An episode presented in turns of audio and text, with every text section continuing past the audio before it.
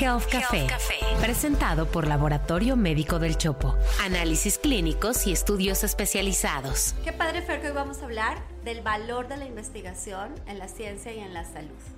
Definitivamente que es un reto hoy en día, dadas las circunstancias actuales del gobierno federal respecto a la investigación. Circunstancias que, que, llevan mal más de una década, porque fíjate que ya en la lamentable letra muerta de la ley se dice que el país debe invertir el 8% del PIB en educación y que de esos 8 puntos, uno se debe destinar a investigación y desarrollo en ciencia y tecnología. Sin embargo, en más de, una década, esa meta nunca se ha cumplido. Definitivamente que eso tiene un impacto no nada más en la producción científica a nivel de papers que cada institución académica, pública o privada puede lograr, sino en la trascendencia que tiene en este cambio de paradigma de convertir a México en un país basado en manufactura a pasar a una economía basada en el conocimiento, como ha pasado en grandes países que tienen ahora sí que economías de, avanzada como Corea del Sur. Ese es un tema sobre el que tenemos que reflexionar porque Hemos escuchado en estos últimos dos años noticias sobre el desvío de fondos, pero también sobre la desaparición de los fideicomisos que estaban dedicados a la investigación en ciencia y a la decisión del gobierno federal incluso de retirar los apoyos a investigadores y profesores de instituciones privadas. Y que, esto es un desequilibrio total. ¿Por qué? Porque los investigadores privados o de universidades o instituciones privadas tienen la misma trascendencia que los de investigación pública. Ambos tienen la gran oportunidad de generar nuevo conocimiento que se convierta en patentes, que se pueda convertir en empresas que desarrollen económicamente a las sociedades y que generen un mayor impacto a nivel social, económico, popular inclusive. Es que creo que tú y todos los que nos escuchan coincidirán con nosotros en el valioso papel que tiene la ciencia y, creo que lo vivimos, de hecho, en la pandemia, en donde todos seguíamos a los investigadores de los laboratorios farmacéuticos, como seguir a los equipos de fútbol en un mundial, en quién iba primero, entendimos si la fase 1 y la fase 2 y las validaciones, y cuando algo salía mal, todos hacíamos así como cuando perdía nuestro, nuestro equipo favorito, y entonces ese valor relevante, que creo que hoy más, hay más sensibilidad en la opinión pública acerca de lo que representa tener un país rezagado en investigación y en ciencia o un país que va a la delantera. En fin, creo que es importante que nos quede a todos claros que la falta de recursos y la mala administración, hablando de investigación en ciencia, es un problema más que serio.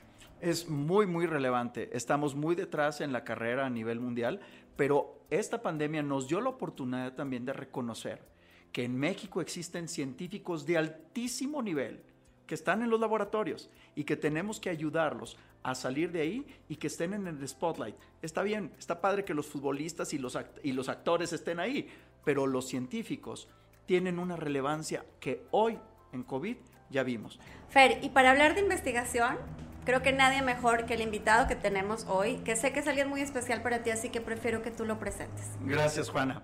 Pues le doy la bienvenida al doctor Guillermo Torre. El doctor Guillermo Torre Amione es el rector del sistema Tech Salud, el sistema de salud del Tecnológico de Monterrey, y además es el vicepresidente de investigación del Tecnológico de Monterrey. Bienvenido, Guillermo, gusto en saludarte. Hola, Fer, ¿cómo estás? Juana, gusto en saludarte gusto en saludarte. Y pues bueno, estamos muy contentos de tenerte acá. Quisiera darles un, en breve quién es el doctor Torre. Esta posición que él tiene se la ha ganado a lo largo de muchos, muchos años. Él es cardiólogo intervencionista, pero además tiene un doctorado en la Universidad de Chicago en inmunología. Y esto lo hizo, lo hace muy relevante justamente en el tema del que vamos a platicar el día de hoy, Juana. Mi primera pregunta es para ti, no para el doctor Torre. ¿Quién es el doctor Guillermo Torre para ti? El, doctor Guillermo Torre para mí es un mentor, amigo, socio y líder. Hemos trabajado ya por muchos, muchos años juntos, desde ver pacientes en la unidad de terapia intensiva hasta reconvertir hospitales, ¿no? Ahora que, que tuvimos que hacer este, ejercicios, ¿verdad?, respecto a COVID, Guillermo.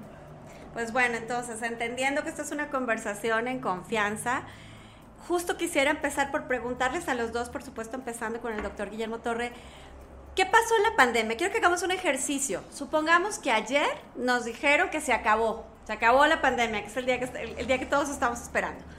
Y entonces vamos a reunir para hacer el análisis de las acciones, de los aprendizajes. Y en ese contexto va mi pregunta. ¿Qué pasó en la pandemia, doctor Torre?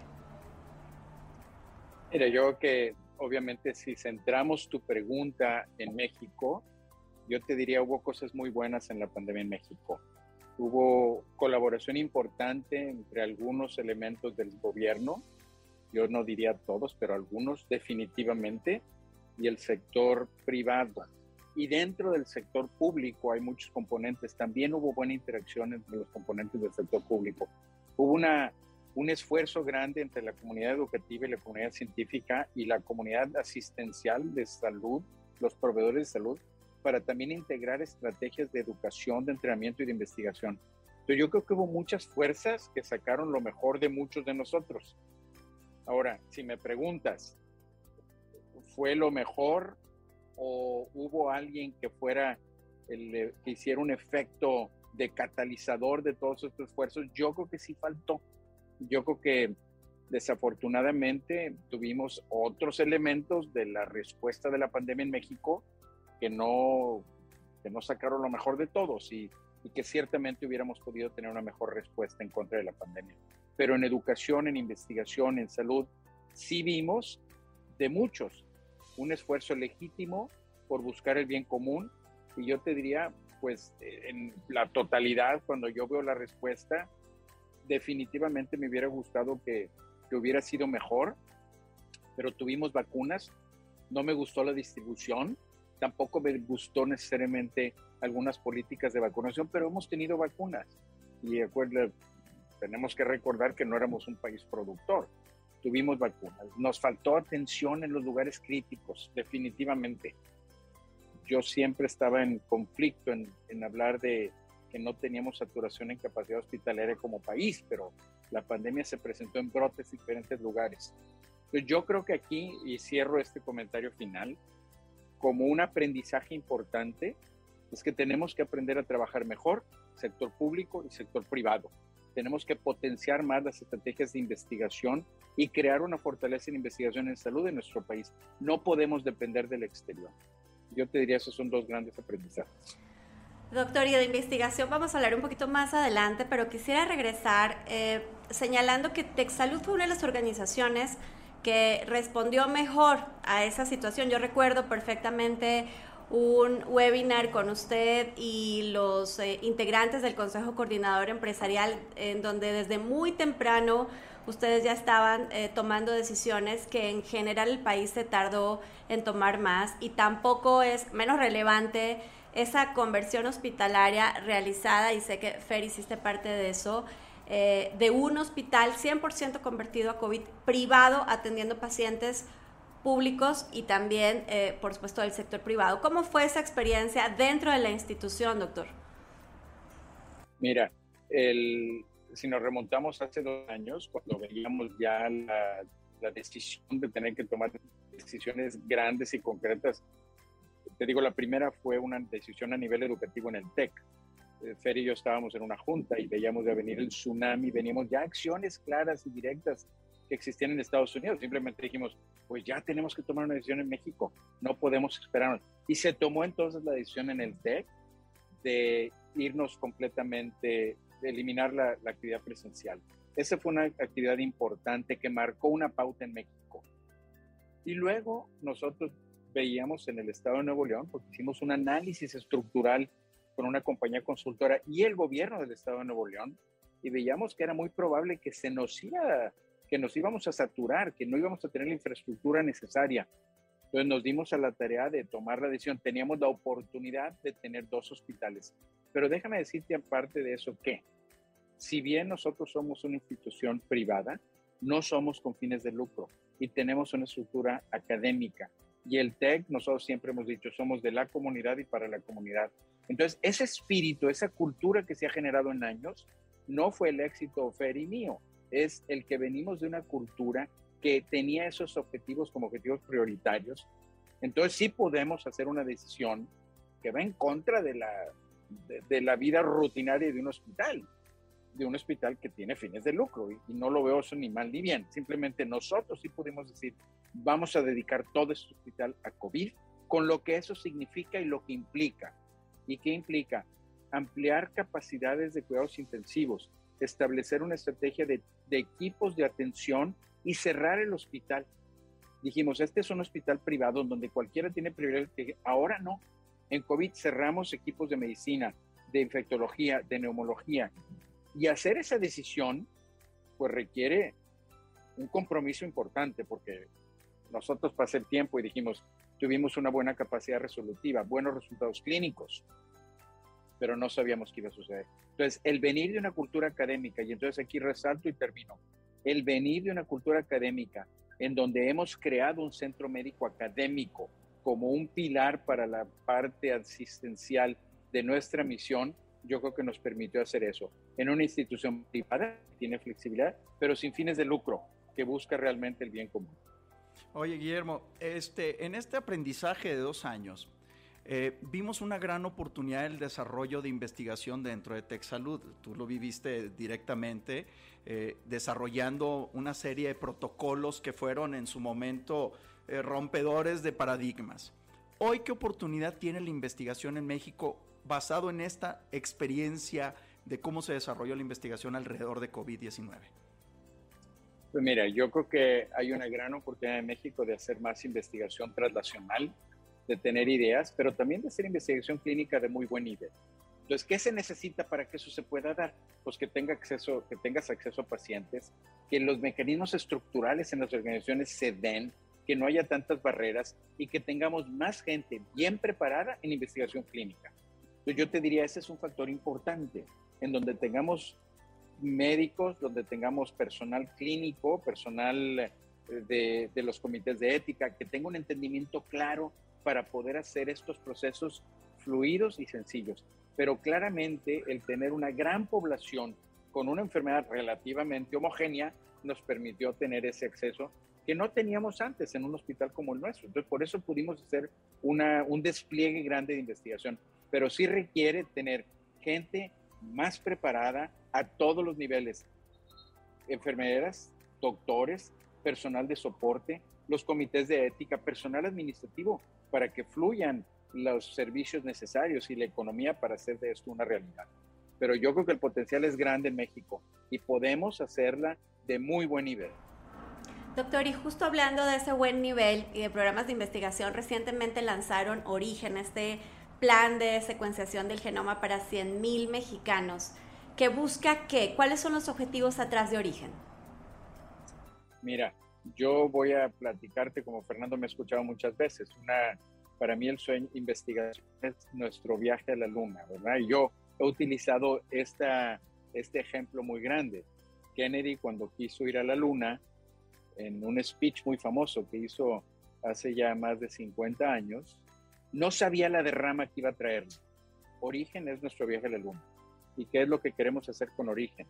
El desplegar una estrategia para hacer genómica una realidad, crear el repositorio de información clínica, genómica, proteómica o fenómica, ahora hablamos, más grande en América Latina, que le permite a investigadores contestar estas preguntas hacia el futuro. Entonces, Origen tiene como objetivo crear este repositorio de información, pero ¿qué va a generar Origen? Va a generar que en el TEC de Monterrey desarrollemos tecnologías de, inteligencia artificial que nos permite entender nos va a desarrollar las capacidades de genómica y fenómica, espero, sin igual en América Latina. Y va a permitir a investigadores del TEC y de fuera del TEC que respondan grandes preguntas para resolver estos dilemas de salud que nos atacan a nosotros y a otros. Por ejemplo, queremos resolver temas de obesidad, queremos resolver problemas de cáncer que atacan a la población mexicana en forma particular, queremos resolver problemas cardiovasculares, pero eso se va a dar como un efecto secundario al tener este repositorio grande de información en, de, de, mexicanos y para beneficio de mexicanos hacia el futuro. Doctor, y finalmente le voy a pedir que se quede ahí en la luna y para poderle hacer la última pregunta de esta conversación y es, ¿cómo se imagina usted el futuro de la salud?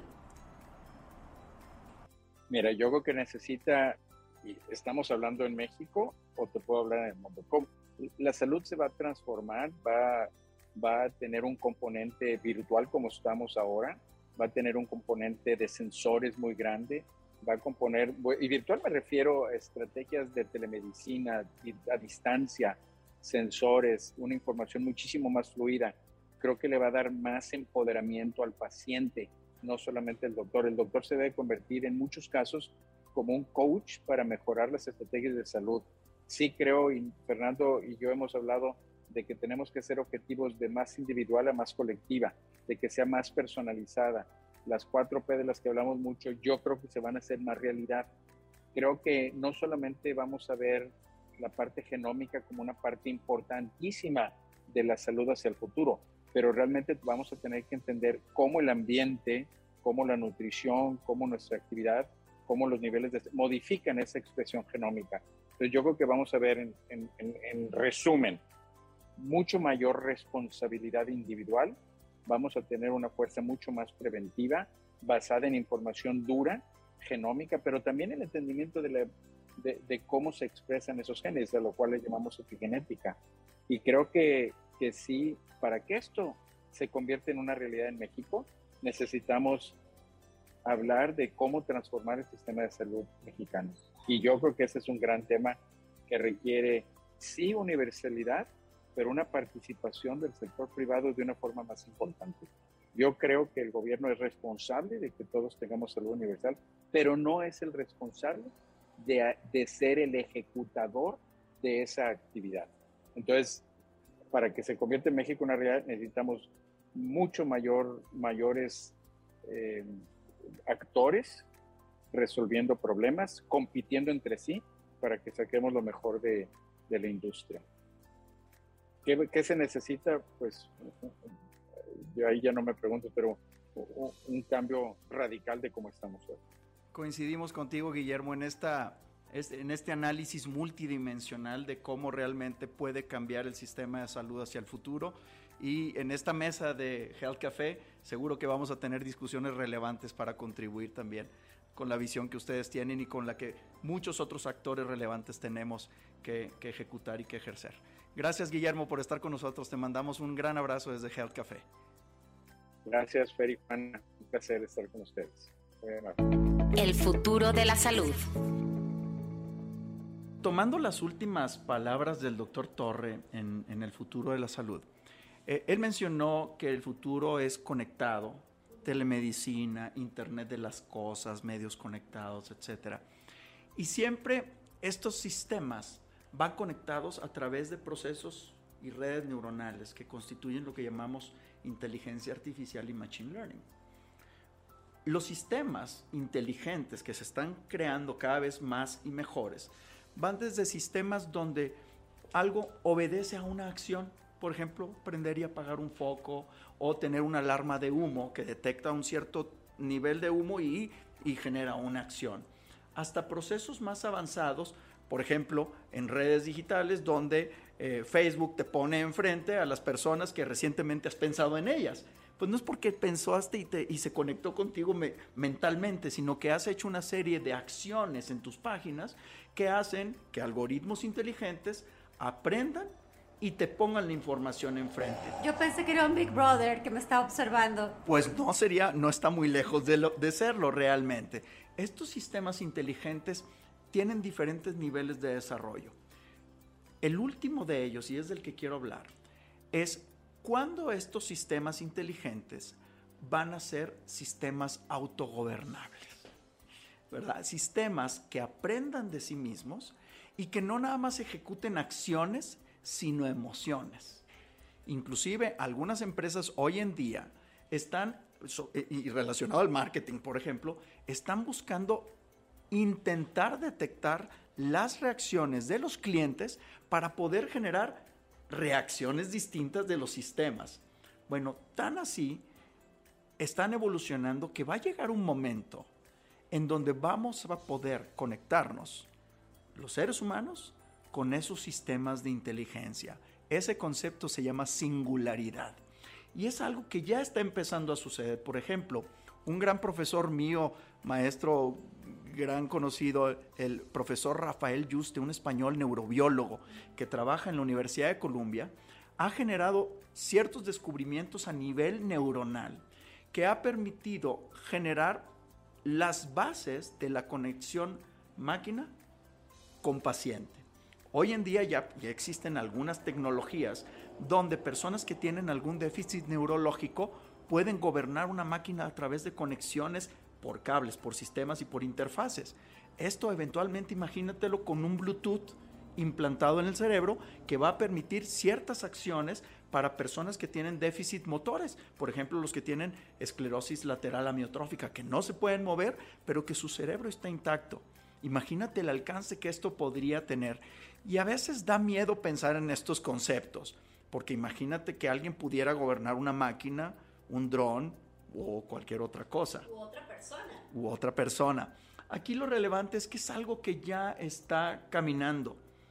Antes decíamos, no, pues es que eh, yo no quiero que me gobierne nada, pero al final del día, hoy un coche nos hace más eficientes en movernos de un lugar a otro. La tecnología sin duda seguirá avanzando y va a llegar un momento donde la mente humana va a ser potenciada por sistemas electrónicos y digitales de última generación.